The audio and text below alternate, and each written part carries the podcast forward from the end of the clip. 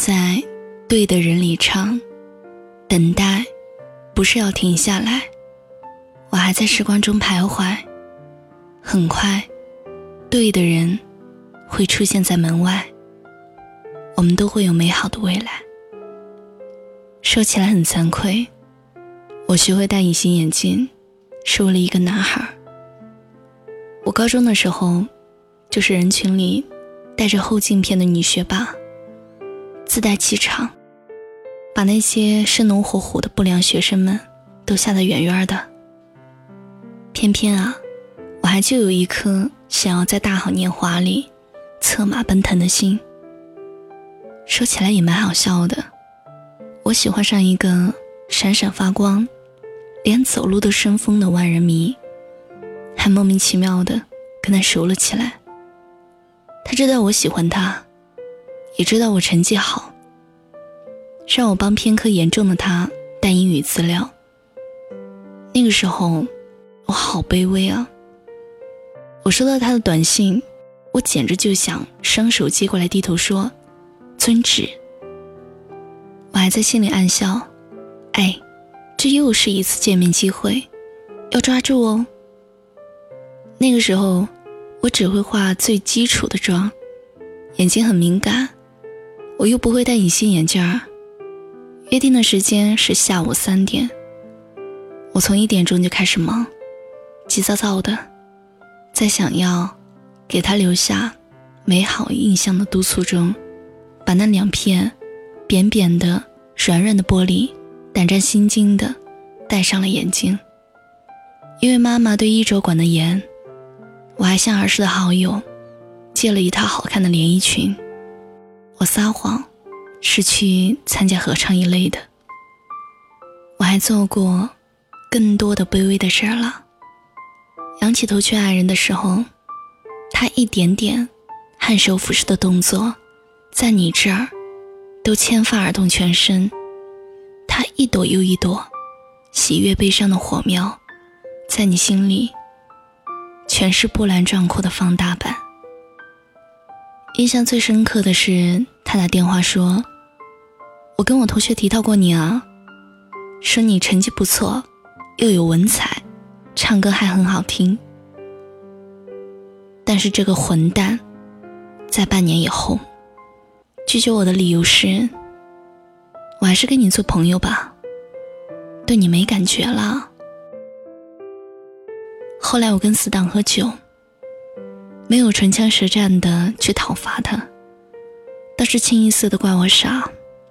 其中有一个知道他的动向，他们说他找到女朋友了，是高手白的女生，成绩是他们理科前三，穿的最便宜的衣服，大概七八百。那是我第一次因为自己的平庸而哭泣，我自卑。忧虑，惶惶不可终日。我深知人与人之间的差距，毫不夸张，还真是一道道好难迈过去的鸿沟。但是到现在都记得，那天过后，我突然就有了奋斗的目标。我开始看书、练字、健身。在学习和打扮上，都突飞猛进，也努力的克制自己骨子里混吃等死的基因。我每天想的事儿都是，我要怎样才能够更美好一点？我有多么努力呢？努力到有一天朋友把我叫到走廊，他说：“你现在啊，真是进步好大。”仅仅一句话。我眼睛一下子就红了。我说是啊，心里想的满当当的都是不容易啊，老娘真的不容易啊。看初恋这件小事儿，印象最深的不是女生突然被学长叫住名字，或者是话剧排练时被温暖的手臂接住，而是女生一路奋战。成为知名的设计师后，在镁光灯下再一次跟学长见面的场景。我倒是觉得，全场的掌声不是给爱情的，是给小水这个愿意逼自己脱胎换骨，用最体面、最完善的自己迎接爱情的女生。其实我们很多人面对爱情，都是理想主义，一次失败就天旋地转了，恨不得把自己否定到灵魂里去。但其实，永恒才是小概率事件，不是吗？消失的、破碎的、不尽人意的，一点儿也不稀奇。你喜欢的那个人。不喜欢你，简直是太正常了。千万种原因可以讲，你根本追究不下去。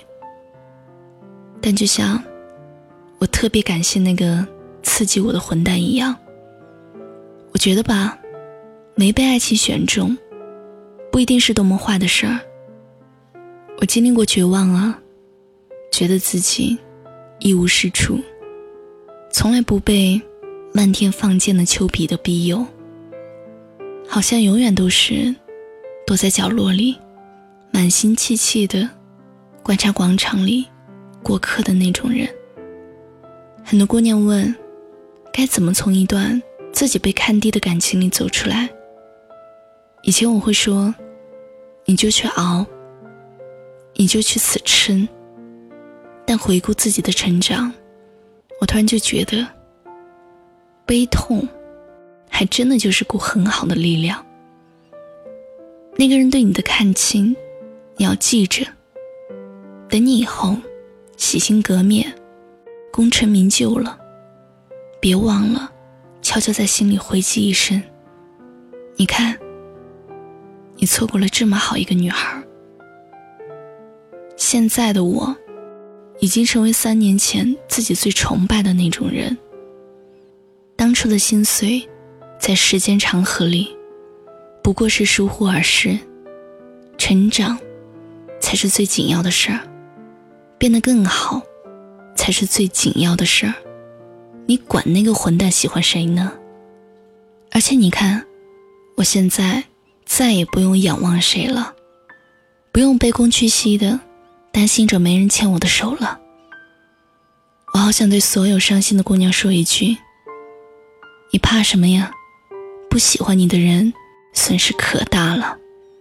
他错过了一个会变得很棒很棒的你，你就放宽心，就迈开步子走。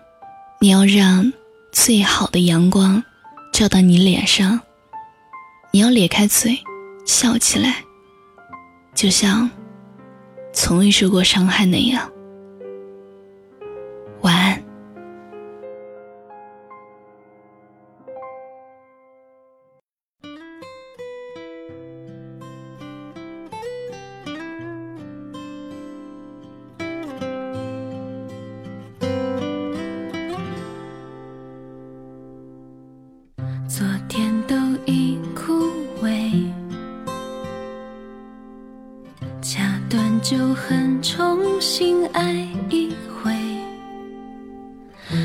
简单的幸福，都是要用心才体会。眼泪无法捍卫，生活总是要微笑。